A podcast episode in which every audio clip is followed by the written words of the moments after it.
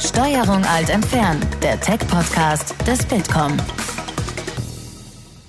Hallo und herzlich willkommen zu Steuerung alt entfernen, dem Tech-Podcast des Bitkom. Mein Name ist Christoph Größmann. Ich bin Linda von Rennings. Und wir begrüßen heute Thomas Klingbeil, Senior Software Engineer von SAP. Hallo Thomas. Hi, hallo. Schön heute dabei zu sein. Schön, dass du da bist.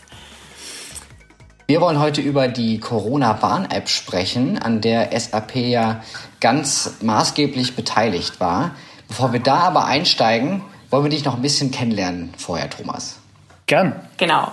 Wir wollen ja ein bisschen wissen, mit äh, wem wir es hier zu tun haben und damit unsere Zuhörer das eben auch wissen. Kannst du uns zum Start, du bist Senior Software Engineer bei SAP. Senior, das klingt schon so, als wärst du schon äh, länger im Job. Kannst du uns deinen Werdegang ein bisschen umreißen, deine Stationen und ähm, was du da gelernt hast und was dir dabei hilft jetzt in deiner Position? Ja, das kriege ich hin. Also im Prinzip hat meine äh, Software Laufbahn im, ich sag mal, professionellen Bereich damit angefangen, dass ich halt als Student zur SAP gekommen bin. Ähm, das war entgegen der üblichen Annahme nicht hier in Deutschland, sondern ich habe tatsächlich in Kalifornien bei der SAP angefangen. Cool. Habe dort erstmal ein Jahr gearbeitet und bin dann wieder zurück nach Deutschland gezogen und bin irgendwie dabei geblieben, bin dann hier in Potsdam als Student auch äh, dabei gewesen bei der SAP am Innovation Center. Und so hat sich das dann fortgesetzt, dass ich halt äh, irgendwann auch Vollzeit-Mitarbeiter geworden bin. Das ist jetzt mittlerweile auch schon wieder über sechs Jahre her, dass äh, das der Fall war. Und seitdem habe ich halt eine Vielzahl an Projekten ähm, mit äh, bearbeitet. Das sind ganz verschiedene Bereiche gewesen. Also ich sehe mich selbst halt als äh, Full-Stack-Softwareentwickler an. Und meine Tätigkeit so im Alltag geht sogar noch ein bisschen darüber hinaus. Das heißt, ich arbeite hier in so einer Einrichtung, die nennen wir D-Shop, das ist der Developer Workshop. Und da geht es uns einfach darum, dass man möglichst früh den Zugang zu neuen Technologien gewährleistet, dass man den Kollegen halt auch neue Dinge zur Verfügung stellt, damit die es einfach ungezwungen kennenlernen können. Zum Beispiel Virtual äh, Reality, Augmented Reality und so weiter. Und da gehört dann auch zum Beispiel das Arbeiten mit Bluetooth-Beacons dazu. Cool, aber äh, super spannend. Also da sind ja ganz viele neue äh, Technologien dann auch, mit denen ihr arbeitet. Ähm, Nochmal zu deiner ersten Station. Das ist natürlich spannend, wenn du in Palo Alto angefangen äh, hast. Wie groß war denn dann der Unterschied zu den Arbeitsweisen in, in Deutschland, als du dann gewechselt hast? Also wie kann man sich das vorstellen? Das ist eigentlich recht überschaubar gewesen, der Unterschied. Also der Grund, warum ich dann hier auch in Potsdam bei der SAP angefangen habe, war halt, weil das für mich persönlich ähm, relativ nah an dem war, wie die Dinge halt auch in Palo Alto funktioniert haben. Das heißt, es war alles sehr, sehr offen, ähm, keine festgefahrenen Strukturen und äh, auch sehr, sehr viele technische Freiheiten, die man dann hat bei der Entwicklung. Und das war halt auch der Grund, warum ich zur SAP nach Potsdam gegangen bin. Okay, cool. Und ähm, jetzt hast du es gerade ein bisschen umrissen, in welchem Team du da arbeitest, aber kannst du uns noch mal erzählen, was du so genau machst und wie so ein Arbeitstag als Senior Software Engineer bei dir aussieht? Das hängt halt immer ganz stark von dem Projekt, an dem man gerade arbeitet, ab. Das heißt, wenn ich zum Beispiel gerade an einem Showcase arbeite, ähm, die ich auch mitbaue, dann kann das halt auch schon mal bedeuten, dass ich tatsächlich Konstruktionsskizzen mache und äh, dann am Lasercutter irgendwelche Dinge schneide oder halt irgendwelche Teile 3D modelliere und auf dem 3D-Drucker drucke. Ähm, wenn das jetzt halt so ein Softwareprojekt ist, wie gerade die Corona-Warn-App, dann ist das doch eher ähm, schreibtischgetrieben, das Thema. Das heißt, da besteht der Alltag halt relativ stark daraus, vorliegende Spezifikationen zu lesen, ähm, zu evaluieren, zu entscheiden, welche Auswirkungen, welche Bedeutung hat das für uns, was dort halt vorgegeben ist und daraus dann zum Beispiel die Architektur für dieses Projekt zu definieren, ähm, abzuwägen, was muss man ändern, was kann blei äh, gleich bleiben, wie müssen verschiedene Komponenten untereinander kommunizieren, sowas halt. Dann lass uns gerne mal direkt zur Corona-Warn-App springen. Also ähm, das weiß vielleicht auch nicht jeder da draußen, wie das dann funktioniert. Kannst du uns ein bisschen mitnehmen, wie ihr zu diesem Projekt gekommen seid? Also du hast deinen normalen Arbeitstag und dann sagt plötzlich jemand zu dir, so, wir entwickeln jetzt die Corona-Warn-App. Oder wie war das? Wie seid ihr zu diesem Projekt gekommen und wie bist du dann da äh, eingestiegen? Das ist ungefähr genauso die Beschreibung, wie ich da reingekommen bin in das Projekt. Also äh, da liefen ja schon, aber da war ich selbst nicht weiter involviert. Das ist also am Ende auch nur Hörensagen, was ich aus den Medien kenne. Es lief ja viel hin und her in Deutschland, dass erst der zentrale Ansatz verfolgt werden sollte. Und dann ist die Entscheidung halt gefallen, dass der dezentrale Ansatz entwickelt werden soll. Und die Deutsche Telekom und die SAP wurden dort als Partner für die Entwicklung auserkoren. Und mein Einstieg in das Projekt war dann halt auch eher überraschend. Das heißt, da hat mich ein Kollege äh, früh um 10 angerufen und meinte, du kannst du einfach mal ganz kurz über diese Spezifikation von Apple, Google drüber schauen. Schau einfach mal ganz kurz so aus Entwicklersicht, was ist deine Meinung, was muss man denn denn da wirklich leisten als Entwickler, um da so eine App zu bauen? Und der Hintergrund da war halt, dass ich auch in den letzten Jahren ab und an als äh, Entwickler für Mobilanwendungen unterwegs war, so dass ich mir das halt angeschaut habe, grobe Skizze am Ende gezeichnet habe, was müsste man machen, dass man aufgrund dieser Spezifikation ein funktionierendes System aufbaut. Ja, und dann gingen die Dinge ganz schnell. Da hatten wir dann innerhalb von ein paar Tagen plötzlich dann diesen Projektauftrag, wirklich das zu machen, haben halt wirklich konkret die Architektur entschieden, wie es dann sein soll, haben mit den ganzen Sicherheitsbetrachtungen begonnen, also das war wirklich ein sehr abrupter Einstieg für mich. Ja. Wie, wie seid ihr an dieses Projekt dann rangegangen? Also ihr habt den Auftrag bekommen, müsst dann sehr schnell ad hoc mit mehreren Leuten, nehme ich an, äh, schauen, wie teilen wir das auf, was sind die wichtigsten Schritte und äh, kannst du uns ein bisschen erklären, wie so ein Projekt grundsätzlich funktioniert, wenn man sowas entwickeln muss? Das kann ich machen, aber ich muss auch dazu sagen, also die Entwicklungsarbeit an der Corona-Warn-App ist halt wirklich ganz, ganz was anderes, als das bisher üblich gewesen ist, weil halt alles viel, viel schneller passiert ist, alles viel, viel konzentrierter passiert ist, weil wir halt auch einfach am Ende ja diesen Zeitdruck hatten im Sinne von, es sollte halt so schnell wie möglich fertig sein, damit mhm. der Nutzen so groß wie möglich ist. Weil das ist ja einfach mal, was durch die aktuelle Situation gegeben ist. Und und der Ablauf am Ende ist dann so, dass man erstmal schaut, womit haben wir es zu tun. Das war ja relativ klar vorgegeben, dass es auf Basis der Schnittstelle von Apple und Google passieren soll, die Entwicklung. Und da skizziert man dann halt als erstes, welche Bestandteile muss das Gesamtsystem haben, damit es funktionieren kann. Ähm, man wirft die ersten Fragen auf, wie sieht es eigentlich in dem und dem Spezialfall aus, wie werden wir das eigentlich behandeln und schaut dann halt auch erstmal eine erste Skizze, einen groben Umriss von den, den Folgen dieser Entscheidungen zu haben. Und dann braucht man natürlich auch die entsprechenden Experten auf den jeweiligen Gebieten. Einfach dadurch bedingt, äh, wir hatten es ja auf jeden Fall schon mit zwei mobilen Anwendungen zu tun, einmal für Android und einmal für iOS, für die Apple-Geräte. Und dann kommen dann natürlich auch noch Serverkomponenten hinten dran, weil das ist das, was eigentlich kaum jemand sieht, aber was halt ein Großteil der Bedeutung in dem Projekt ja auch ausmacht. Da muss ja zum einen dieser Server sein, mit dem die Schlüssel ausgetauscht werden, die die verwaltet. Dann müssen diese Schlüssel irgendwie auch an die einzelnen Clients gehen.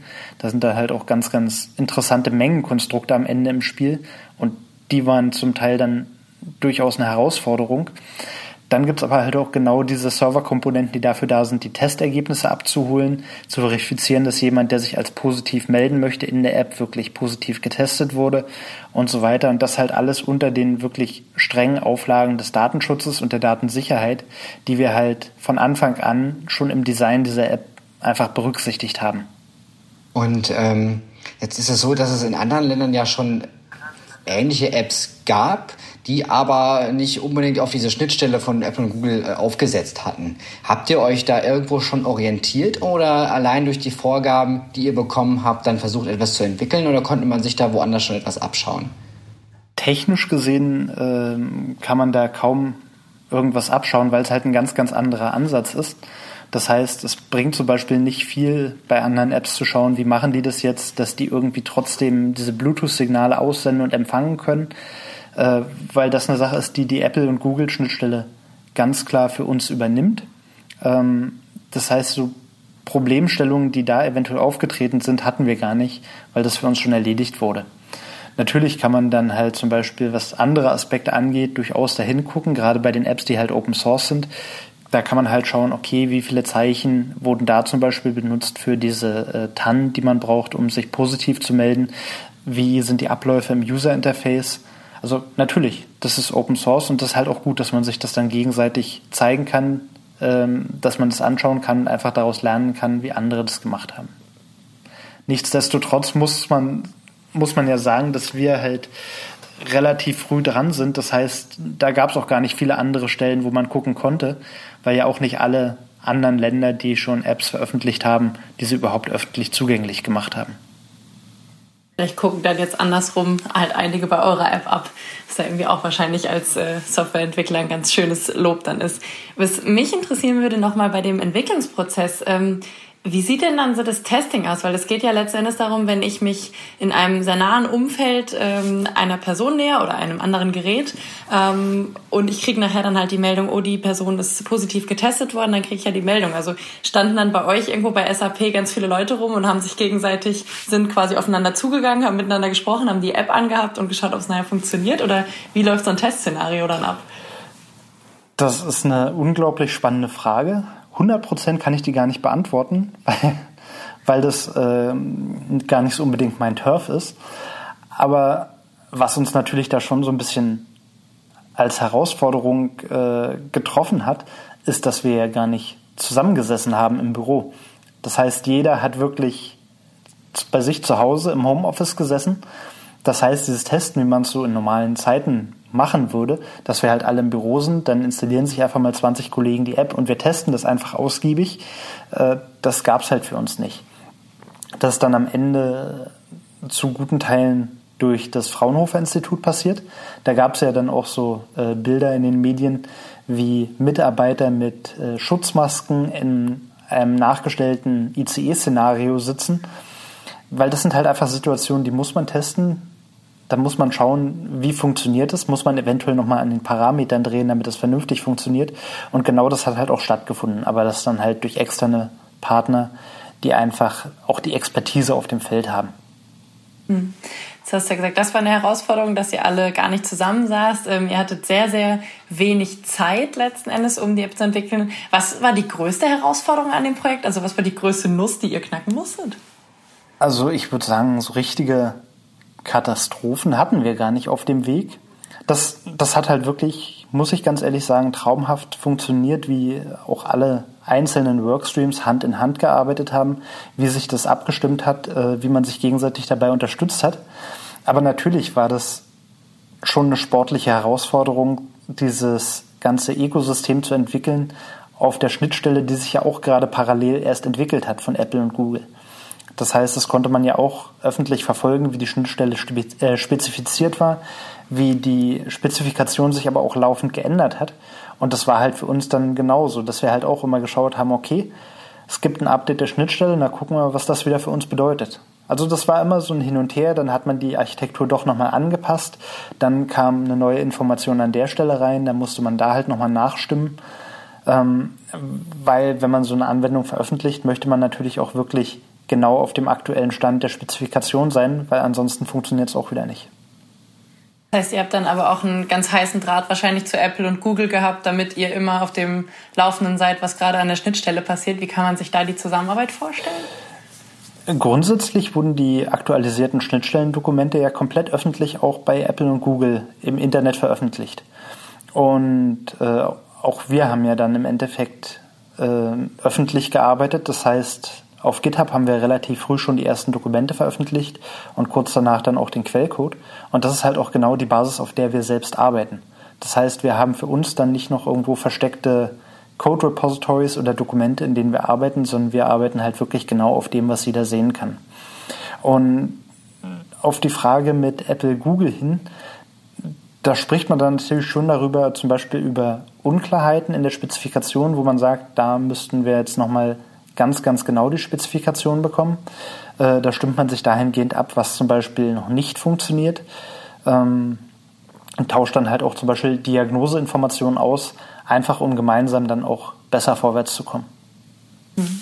Jetzt war ja die große Schlagzeile dann, dass SAP und die Telekom die App entwickeln. Jetzt haben wir ein bisschen äh, besser schon verstanden, was ihr als SAP gemacht habt. Welche Rolle lag denn dann bei der Telekom? Wie war da die Zusammenarbeit? Wie waren da die Zuständigkeiten? Die Zusammenarbeit mit der Telekom oder mit der T-Systems äh, ist auch wirklich sehr, sehr gut. Ähm, das ist halt immer ganz, ganz schwer zu sagen, wer welche Zuständigkeiten hat, weil mhm. wir in dem Projektverlauf so sehr zusammengewachsen sind, dass es in Calls oft schwer zu sagen ist, ist es jetzt jemand von der SAP oder ist es jemand von der Telekom? Mhm. Einfach weil für die Effizienz das da gar keine Rolle mehr spielt, wer zu wem gehört an der Stelle. Und ein Großteil der Kollegen, mit denen man halt zusammenarbeitet in diesem Projekt, auch intern von der SAP, sind Leute, mit denen ich persönlich vorher noch gar nichts zu tun hatte. Und ich glaube, das ist einfach der Tatsache auch geschuldet, dass wir eh durch äh, die Corona-Situation, die ja momentan vorherrscht, dass jeder im Homeoffice ist, vollkommen gleichgültig damit umgehen können, wo irgendjemand normalerweise im Büro sitzt. Ob ich jetzt mit jemandem zusammenarbeite, der normalerweise zwei Schreibtische weiter hier in Potsdam arbeitet, oder ob ich mit jemandem arbeite, der tausende Kilometer entfernt ist, ähm, spielt an der Stelle absolut keine Rolle mehr. Und das ist, ist ein faszinierendes Erlebnis auf jeden Fall, dass halt auch diese Art der Zusammenarbeit dann so einen Stellenwert bekommt. Aber um nicht ganz von der Telekom-SAP-Frage abzuweichen, ähm, man sieht es ja schon, dass zum Beispiel die Telekom eine ganz, ganz große Expertise im Betrieb der Rechenzentren hat. Das mhm. heißt, die gesamte Backend-Infrastruktur wird zum Beispiel von der Telekom oder der T-Systems gestellt. Ähm, das bedeutet, wir haben zum Beispiel auch einen Teil von dem Servercode äh, des Corona-Warn-App Backend, der Corona-Warn-App-Server, der kommt von der SAP-Seite, aber der läuft halt genauso im Rechenzentrum bei der T-Systems. Genauso ähm, ist es dann auch ähm, zum Beispiel mit der Durchführung der Hotline-Tätigkeiten. Das ist halt auch eine Sache, die komplett dort liegt. Und ähm, die Laboranbindung, das ist auch noch ein riesiger Bestandteil des ganzen Projektes. Das ist zum Beispiel auch etwas, was von der Seite T-Systems kommt. Lass uns gerne mal dann direkt zur App gehen. Wir haben jetzt äh, viele gute Insights bekommen, wie ihr da äh, das entwickelt habt, äh, das Konzept weiterentwickelt und dann die App selbst aufgesetzt habt. Jetzt sind es Stands heute über 13 Millionen Downloads dieser App. Vielleicht kannst du uns noch einmal ganz kurz zusammenfassen, was die App jetzt tatsächlich leistet. Da gab da es ja vor allem in den Medien sehr viele unterschiedliche Meinungen und Behauptungen. Viele wissen auch vielleicht gar nicht genau, äh, die das noch nicht runtergeladen haben, was, was soll diese App überhaupt für mich machen. Ähm, vielleicht kannst du uns das einfach noch mal kurz erklären, was diese App im Kern jetzt eigentlich leistet und was sie auch nicht macht. Das mache ich gerne. Erstmal zu dem, was die App leistet. Das sind zwei ganz eindeutige Punkte. Der erste ist, andere über mögliche Kontakte zu infizierten Personen informieren. Und der zweite Punkt ist der digitale Abruf von Testergebnissen. Das ist doch schon das Funktionsspektrum im Prinzip abschließend beschrieben. Jetzt kann man dann natürlich noch ein bisschen ins Detail gehen und zwar äh, dieses Warnen von Personen über mögliche Kontakte. Das ist halt ein ganz, ganz spannendes Thema. Einfach dadurch, dass das dezentral passiert. Das heißt, ähm, man muss halt dann diese ganze Kommunikation über das Bluetooth, beziehungsweise es ist nicht mal eine richtige Kommunikation, weil jedes Telefon sendet nur Dinge aus und empfängt gleichzeitig, aber es baut zum Beispiel keine Verbindung zu anderen Telefonen auf. Äh, das ist zum Beispiel auch eine der größten äh, Fehlannahmen, die da passiert, dass die Telefone aktiv sich miteinander verbinden und Dinge austauschen. Das ist halt technisch wirklich elegant oder meiner Meinung nach zumindest elegant gelöst von Apple und Google, wie das passiert. Und ähm, diese gesammelten Daten hat man auf dem Telefon und wenn man selbst positiv getestet wurde, dann bekommt man entweder halt die Information schon über die App, wenn dieses QR-Code-Verfahren benutzt wurde, oder kann die Hotline anrufen und sich eine TAN geben lassen, mit der man dann halt bestätigt, äh, dass der positive Test vorliegt und seine Schlüssel zum Server hochladen kann. Auf dem Server werden die dann wieder zusammengepackt und erlauben es allen anderen Endgeräten im Land, sich die Liste der positiven Schlüssel herunterzuladen und es dann wirklich auf dem Gerät selbst abzugleichen, ob, ob man irgendeinen davon schon gesehen hat Und äh, wenn das der Fall ist, dann wird das Risiko ausgewertet, was aus dieser Begegnung kommt und dem Benutzer angezeigt. Aber das ist halt eine Information, die nie irgendwohin zurückfließt. Und da sind wir nämlich auch ganz genau schon an der Stelle, was die App nicht tut. Und das ist Informationen zurückspielen an den Server. Das heißt, äh, wenn jemand gewarnt wurde, dass er einen möglichen Kontakt hatte, dann bleibt es genau bei der Warnung, die auf dem Telefon stattgefunden hat. Da wird er nicht, und das betone ich wirklich nicht, an den Server das zurückgespielt. Hier hat ein User eine Warnung erhalten. Es wird genauso wenig die äh, genaue Uhrzeit der Begegnung an den User überreicht. Man erhält also nur die Information, an dem Tag gab es eine Begegnung, aber das war es auch. Das heißt, man kann auch auf die Weise nicht auf andere Personen zurückschließen, weil sonst könnte man natürlich relativ leicht sagen, zwischen 12 und 13 Uhr war ich in dem und dem Café und da hatte ich die Begegnung. Das muss also die Person gewesen sein. Um genau sowas zu vermeiden, bekommt man halt die Information gar nicht, zu welcher Uhrzeit es war, sondern man erhält nur das Datum der Begegnung. Und das sind so Sachen, die ziehen sich halt weiter durch, dass halt einfach viele Sachen nicht drin sind. Es wird genauso wenig die, äh, die Ortsdaten, die werden auch nicht aufgezeichnet. Das ist auch ganz, ganz wichtig und das ist auch ein Irrglaube, der sich zum Teil hält, weil halt auf Android-Geräten die Meldung kommt, dass die Standortdaten aktiviert sein müssen, damit äh, die Covid-Warnungen funktionieren können. Das ist allerdings wieder so eine technische Sache auf Android-Seite. Und zwar sagt Google, dass wenn Bluetooth aktiviert ist, auch gleichzeitig der Standortzugriff aktiviert sein muss, weil theoretisch könnte man, wir in dem Fall nicht, weil wir gar keinen Zugriff auf die Rohdaten haben, aber rein technisch gesehen könnte man mit Bluetooth auch noch eine Positionsbestimmung durchführen. Zum Beispiel, wenn an bestimmten Orten bestimmte Funksender sind, die man dann erkennt und damit Rückschlüsse machen kann.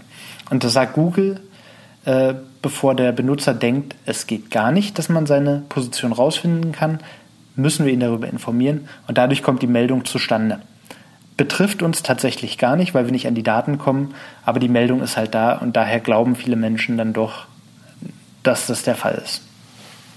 Jetzt sind die ersten Schlüssel schon verteilt worden. Also die ersten App-Nutzer haben eine Meldung bekommen, dass sie in Kontakt waren mit Infizierten und da deshalb möglicherweise ein Risiko für sie selbst besteht.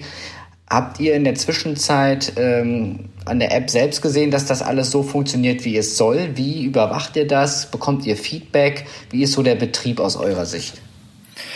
Das ist halt auch wieder ein ganz, ganz spannender Punkt, weil normalerweise, wenn man so eine App entwickelt, würde man sagen, man baut sich halt diesen Feedback-Kanal genau ein, dass man halt die Informationen bekommt, wenn Fehler aufgetreten sind, äh, dass man teilweise halt ja auch einfach Informationen zum Userverhalten bekommt, aber das ist wieder alles nicht der Fall. Das heißt, wir sind an der Stelle tatsächlich darauf angewiesen, dass die Benutzer aktiv an uns herantreten oder an Twitter. Das äh, hat auch schon ganz gut funktioniert. Also diese erste uns bekannte Positivmeldung haben wir von Twitter erfahren, wo jemand den Screenshot gepostet hat, dass er jetzt eine rote Meldung auf dem Telefon hat. Das heißt, äh, das war dann auch für uns der Punkt, wo wir gesagt haben, aha, es funktioniert also auch im freien Feld. Eine andere Information erhalten wir da wieder nicht. Und für den Fall, dass halt Dinge nicht funktionieren, erhalten wir die Informationen dann würde ich fast behaupten, von eher technischen Menschen über GitHub, die dann halt auf GitHub diese Issues aufmachen, diese Fehlerbeschreibung und da können wir halt auch tatsächlich mit den einzelnen Benutzern in Dialog treten.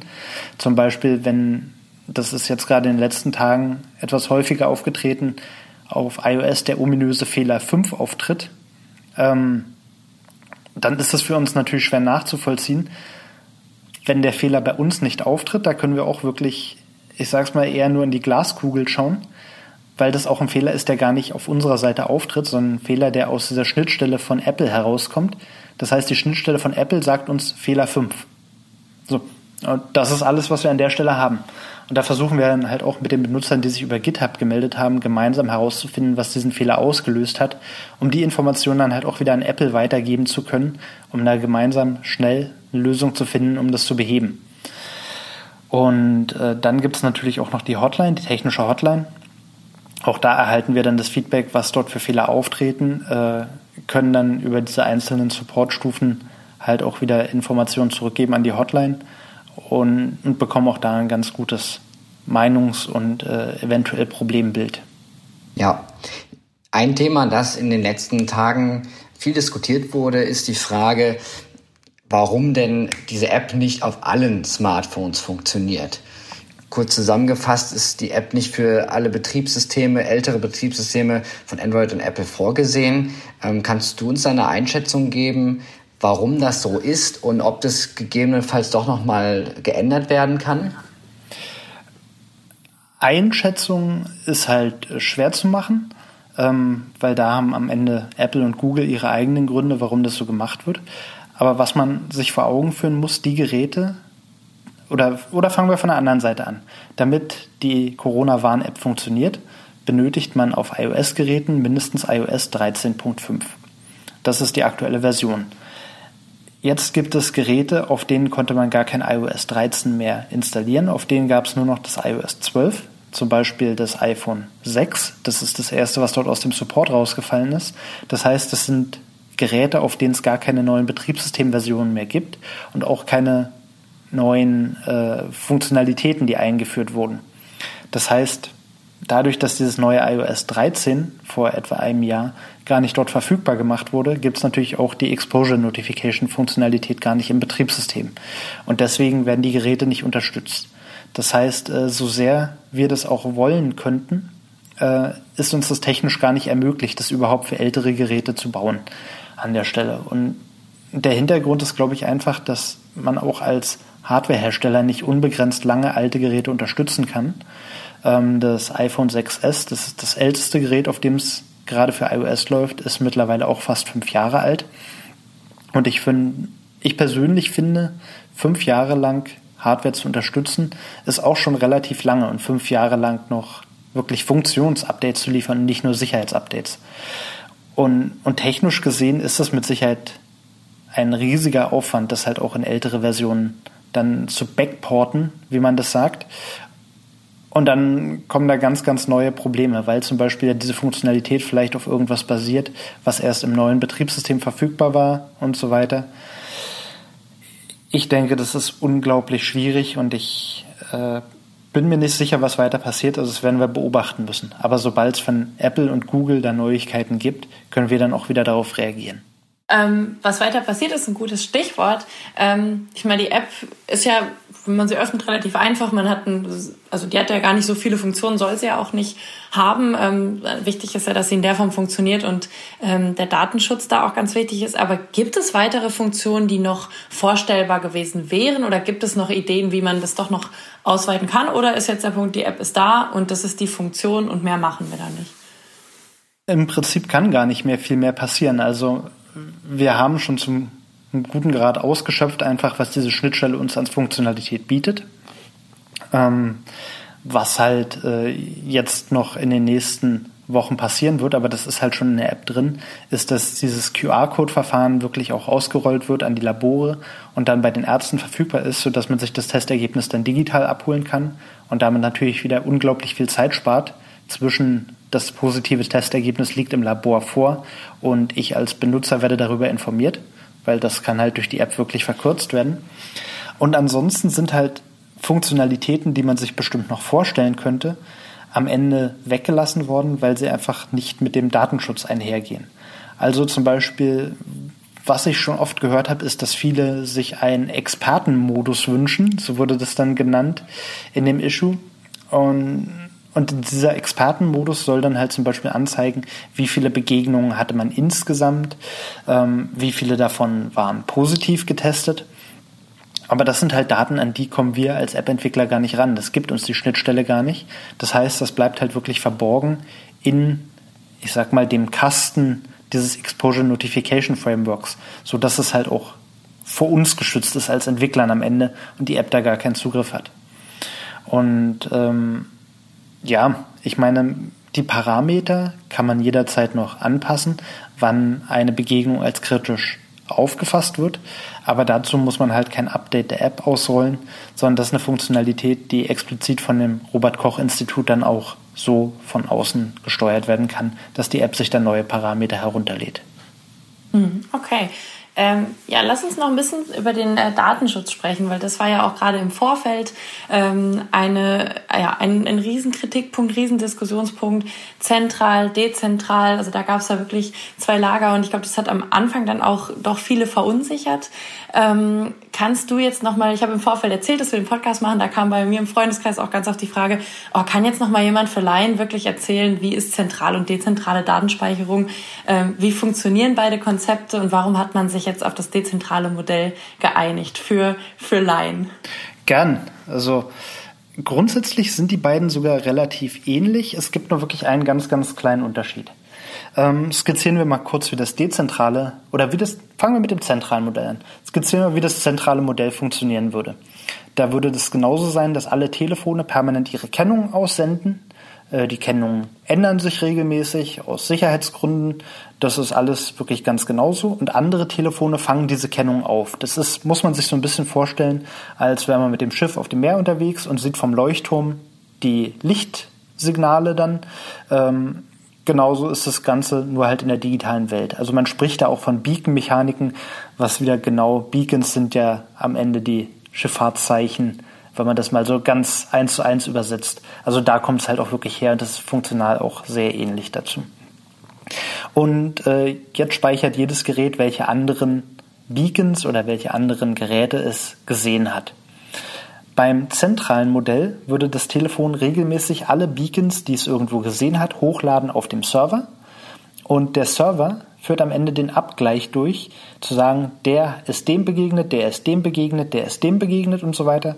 Und wenn eine Person sich als positiv gemeldet hat, kann der Server damit den Rückschluss sagen, okay, der User hatte eine Begegnung mit einem positiv Infizierten oder positiv Getesteten und kann dann den entsprechenden Benutzer proaktiv informieren. Das heißt, die Warnung über den kritischen Kontakt wird vom Server aus durchgeführt an das jeweilige Telefon. Das heißt, ähm, der Abgleich muss gar nicht auf dem Telefon passieren, sondern passiert zentral auf dem Server. Die Gefahr an der Sache ist, also man kann das alles datenschutzkonform umsetzen.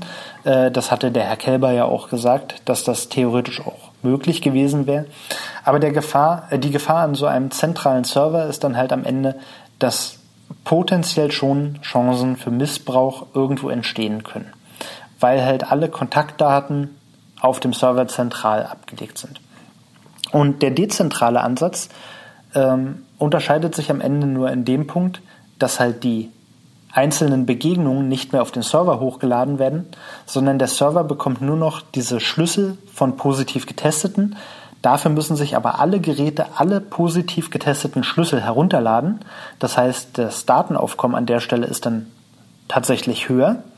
Und der Abgleich, ob man eine Begegnung mit jemandem, der positiv getestet wurde, hatte, wird dann aber auf dem eigenen Gerät durchgeführt und niemand anderes bekommt mehr die Information darüber, wer wem begegnet ist. Und das, das ist halt wirklich der Unterschied, die Stelle, an der der Abgleich passiert. Okay, das ähm, gerade das mit dem mit dem Schiff-Beispiel, äh, finde das war sehr sehr einleuchtend.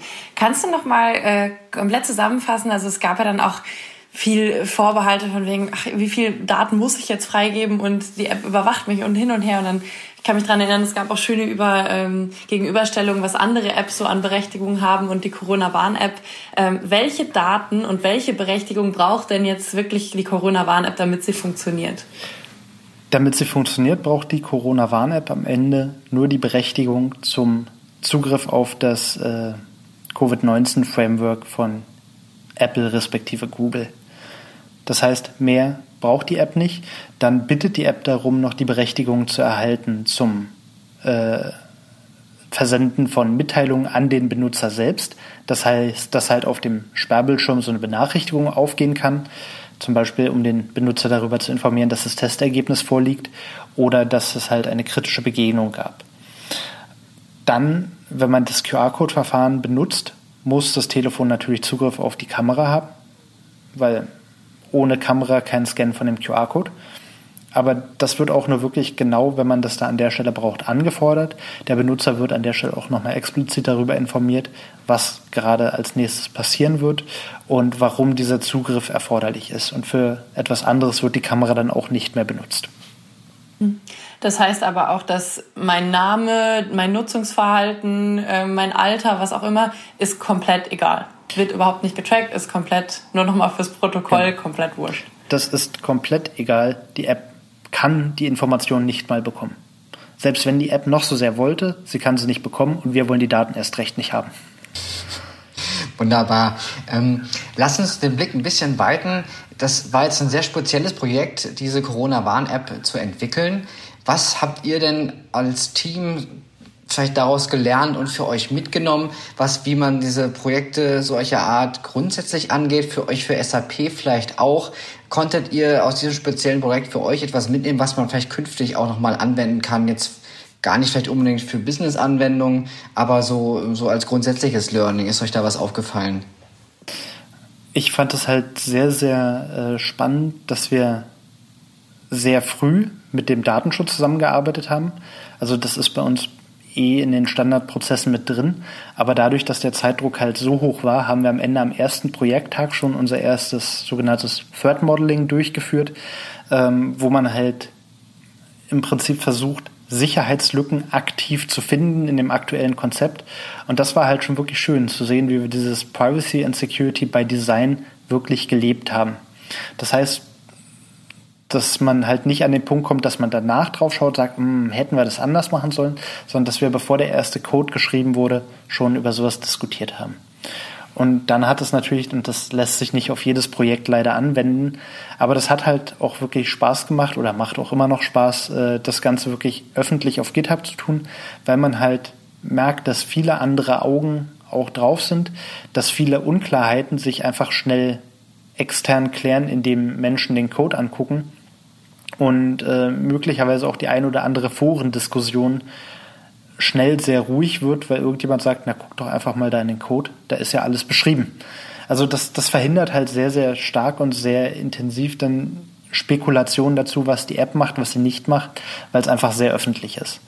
Und ich denke, das ist eine Sache, die kann man sich halt mitnehmen und kann man auch im Kopf behalten, äh, welche Auswirkungen diese Transparenz und diese Offenheit hat. Vielleicht ja auch mal für andere öffentliche Projekte, die, äh, wenn der Staat oder Länder etwas finanzieren möchten für die, für die Gemeinschaft, für, ähm, für alle Bürger, dass das ein, ein guter Weg ist, äh, auch zu einem guten Ergebnis zu kommen, dass die Transparenz an der Stelle einfach so hoch ist. Vielleicht ist das künftig auch ein Weg für ja, Apps, die der Staat äh, möglicherweise mitentwickelt oder äh, als ähm, Use Case für, für bestimmte Bürgeranwendungen gibt. Ist das denkbar? Ich denke, das positive Feedback, was man da von der Community bekommt, spricht schon für sich. Ja. Jetzt haben wir ein Thema offen bei dieser App noch. Das ist die, ähm, ja, wie funktioniert diese App mit den anderen Apps aus den anderen Ländern? Ähm, das war auch ein Punkt, weil natürlich jetzt im Sommer die Reisezeit losgeht und viele schon unterwegs sind. Das war also angedacht. Wie wird das jetzt künftig möglich sein, dass wenn ich zum Beispiel in die Schweiz oder nach Frankreich fahre, wo andere Apps ähm, zur Verfügung stehen, dass ich dann da auch informiert werden kann, wenn ich dort jemanden vielleicht begegne, der äh, möglicherweise infiziert ist. Ja, das ist ein spannendes Thema, was jetzt gerade am Horizont ist, genau diese Interoperabilität herzustellen. Da muss man halt dann wieder schauen und unterscheiden, sind das Länder, die auch den dezentralen Ansatz verfolgen mit dem Protokoll von Apple und Google weil das ist per Definition erstmal technisch gesehen kompatibel. Das heißt, äh, meinem Telefon mit der deutschen App ist es am Ende egal, ob es gerade Signale auffängt von anderen Benutzern aus Deutschland oder ob das Signale sind von anderen Nutzern, zum Beispiel aus der Schweiz. Ähm, das heißt, äh, da ist die Aufgabe, die jetzt bewältigt werden muss, dass halt die jeweiligen Backend-Server halt auch einen Austausch der Daten entsprechend durchführen, dass halt auch zum Beispiel der deutsche Server die Benutzer über positive Tests aus Österreich informieren kann. Und da muss man natürlich klären, wer bekommt wann welche Daten, weil äh, allen Benutzern weltweit alle Daten von allen immer zu geben, würde natürlich einfach nur dazu führen, dass man unnötig viel Datenvolumen erzeugt. Ähm, da läuft es dann halt auf eine intelligentere Lösung hinaus, wo einfach nur selektiv Daten übertragen werden. nur das, was wirklich benötigt wird. Und da sind wir halt dann auch wieder an der Datensparsamkeit, dass halt nicht unnötig Daten von irgendwem auf irgendeinem Gerät landen. Der andere Punkt ist, äh, du hattest ja gerade auch Frankreich angesprochen und Frankreich ist immer eigentlich in allen Gesprächen, wenn es um Interoperabilität geht, ähm, am Zuge. Und da wird es halt schon ein bisschen schwerer, weil Frankreich verfolgt den zentralen Ansatz. Und ähm, technisch gesehen kann man das halt nicht so einfach aus dem Hut zaubern, dass die Systeme miteinander kompatibel sind. Aber du meinst, also wäre das grundsätzlich noch möglich oder sind wir dann tatsächlich in einer kleinen Gemeinschaft der Dezentralen, die dann äh, Daten ähm, sich gegen sich verfügbar machen können, dass halt dann Frankreich-Urlauber eher Gefahr laufen, dass es äh, nicht mehr kompatibel sein wird. Ist das das kann ich derzeit tatsächlich nicht okay. abschätzen, wie sich das weiterentwickelt. Aber ich denke, äh, wenn man so international schaut, ist der dezentrale Ansatz schon mittlerweile der bevorzugte. Ja. Wir haben eingangs erwähnt, es sind Stand heute über 13 Millionen Downloads. Wir gehen alle davon aus, dass es noch mehr werden. Ab wann habt ihr euch denn äh, gedacht, ist diese App ein Erfolg? Also natürlich so viel wie möglich ist wünschenswert, aber ähm, was habt ihr euch gedacht? Seid ihr überrascht davon, wie viele Downloads es schon gibt? Oder war das so die erwartbare Zielgröße? Wie war da eure, euer Maßstab? So einen konkreten Maßstab gab es gar nicht am Anfang, äh, was man erreichen muss, was man erreichen soll. Einfach, weil wir ja auch darauf angewiesen sind, dass halt so viele Menschen wie möglich das benutzen. Es freut uns natürlich zu sehen, wie groß die Zahlen sind. Ähm, das hat uns am Release-Tag auch schon unglaublich gefreut, als die ersten Zahlen reinkamen, zu sehen, dass es wirklich so viele sind, weil man halt auch selbst ja nicht 100% sicher sein kann, wie das Ganze dann aufgefasst wird, ähm, ob es vielleicht doch Vorbehalte gibt. Aber so äh, kann man wirklich schon sehr, sehr zufrieden sein. Ich glaube, mit den Zahlen, die wir jetzt schon haben und ich denke mit dem, was auch noch kommen wird, äh, wird es einen deutlichen Beitrag leisten zur Eindämmung der Pandemie. Ich glaube, ähm, da sind auch die Punkte, was du ja gerade gesagt hast, ne, dass es super, zen äh, super zentral, sage ich jetzt schon, dass es äh, super transparent gemacht wurde, der ganze Prozess. Ich habe das hat ganz, ganz viel dabei geholfen, dass jetzt doch am Ende wir immerhin schon 13 Millionen Downloads haben und wir hoffen natürlich, dass die Zahlen dann noch ganz fleißig steigen. Ähm, und wahrscheinlich hilft auch so ein Podcast dabei, denn äh, ich bin hoffentlich nicht nur die Einzige, die das super spannend fand, mal zu hören, ähm, wie das so hinter den Kulissen aussah und ähm, wie das funktioniert, wenn man von jetzt auf gleich auf einmal die Corona-Warn-App für Deutschland entwickelt. Thomas, wir kommen zum Ende. Wir haben am Ende aber immer noch drei Fragen an unseren Gast, die nichts mit dem Thema zu tun haben. Ähm, die würde ich dir jetzt aber trotzdem gerne stellen, wenn du bereit bist. Na dann los, ich bin bereit. Sehr gut. Äh, bei der ersten Frage äh, hast du die Auswahlmöglichkeiten zwischen zweien, äh, weil wir die Erfahrung gemacht haben, dass die eine Frage nicht alle beantworten können, vor allem nicht die, die nicht so viel twittern. Also entweder ähm, welchem Twitter-Account sollte man unbedingt folgen oder alternativ, was ist dein Lieblings-Emoji? Du machst mich ja fertig. Das, äh ich, ich, bin eigentlich weder der äh, Twitter-Mensch noch der Emoji-Mensch. Ich, okay, aber, okay. aber ich, ich, ich, glaube, da ist eindeutig mein Standard-Emoji äh, das, äh, das ganz traditionelle Semikolon Klammer zu in was auch immer sich das dann übersetzt, in Emojis. Ich denke, das, okay. das zwinkernde Emoji. Perfekt, ich glaube, das ist auch auf der Liste der meistgenutzten Emojis sehr, sehr weit oben. Ähm, die zweite Frage, welches Buch liegt gerade auf deinem Nachttisch oder auf deinem E-Book-Reader? Auch das wieder eine spannende Frage. Also durch das Projekt gab es halt nicht viel Freizeit. Ich glaube, momentan ist es dann hauptsächlich der kleine Rabe Socke, was ich zusammen mit meinem Sohn lese. Ach, sehr, sehr schön. schön. Ja. Und äh, die dritte Frage schließt da ganz gut an. Ähm, du hast es gerade gesagt, die letzten Wochen haben jetzt nicht so viel Freizeit zugelassen. Jetzt ist die App da. Ähm, was machst du, wenn du mal abschalten willst? Was ist so dein Tipp, um den Kopf mal frei zu kriegen? Ich nutze jede Gelegenheit, die ich habe, irgendwie um aufs Wasser zu gehen und zum Beispiel Stand-up zu paddeln. Cool. Ja. Sehr cool. Da ist das Wetter ja gerade auch äh, genau richtig für. Und mit dem Wochenende im Blick ist es auf jeden Fall schon eine gute Gelegenheit, da nochmal in See zu stechen. Vielen Dank an dich, Thomas Klingwald, Senior Software Engineer bei SAP, der an der Entwicklung der Corona-Warn-App mitgewirkt hat. Wir schreiben euch dazu nochmal ganz viele Informationen, auch äh, den Buchtipp, kleine Rabe Socke und äh, das Lieblingsemoji in die Show Notes. Und äh, an der Stelle nochmal der Aufruf, ladet euch die App runter. Ähm, sie kann uns ganz viel dabei helfen, dass wir wieder zurück zu einem neuen Normal kommen. Und was wir heute auch gehört haben, wenn euch irgendwas an der App noch nicht passt, wenn es Fehlermeldungen gibt, gebt aktiv Feedback, sei das über Twitter, über die Hotline, über GitHub. Ähm, darauf sind die Entwickler letzten Endes angewiesen. Und ja, damit sagen wir vielen Dank, Thomas. Tschüss und bis zum nächsten Mal bei Steuerung Alt Entfernen. Dankeschön, ciao. Danke dir, Thomas. Ciao. Das war Steuerung Alt Entfernen, der Tech-Podcast des Bitkom. Weitere Folgen findet ihr auf www.bitkom.org/podcast.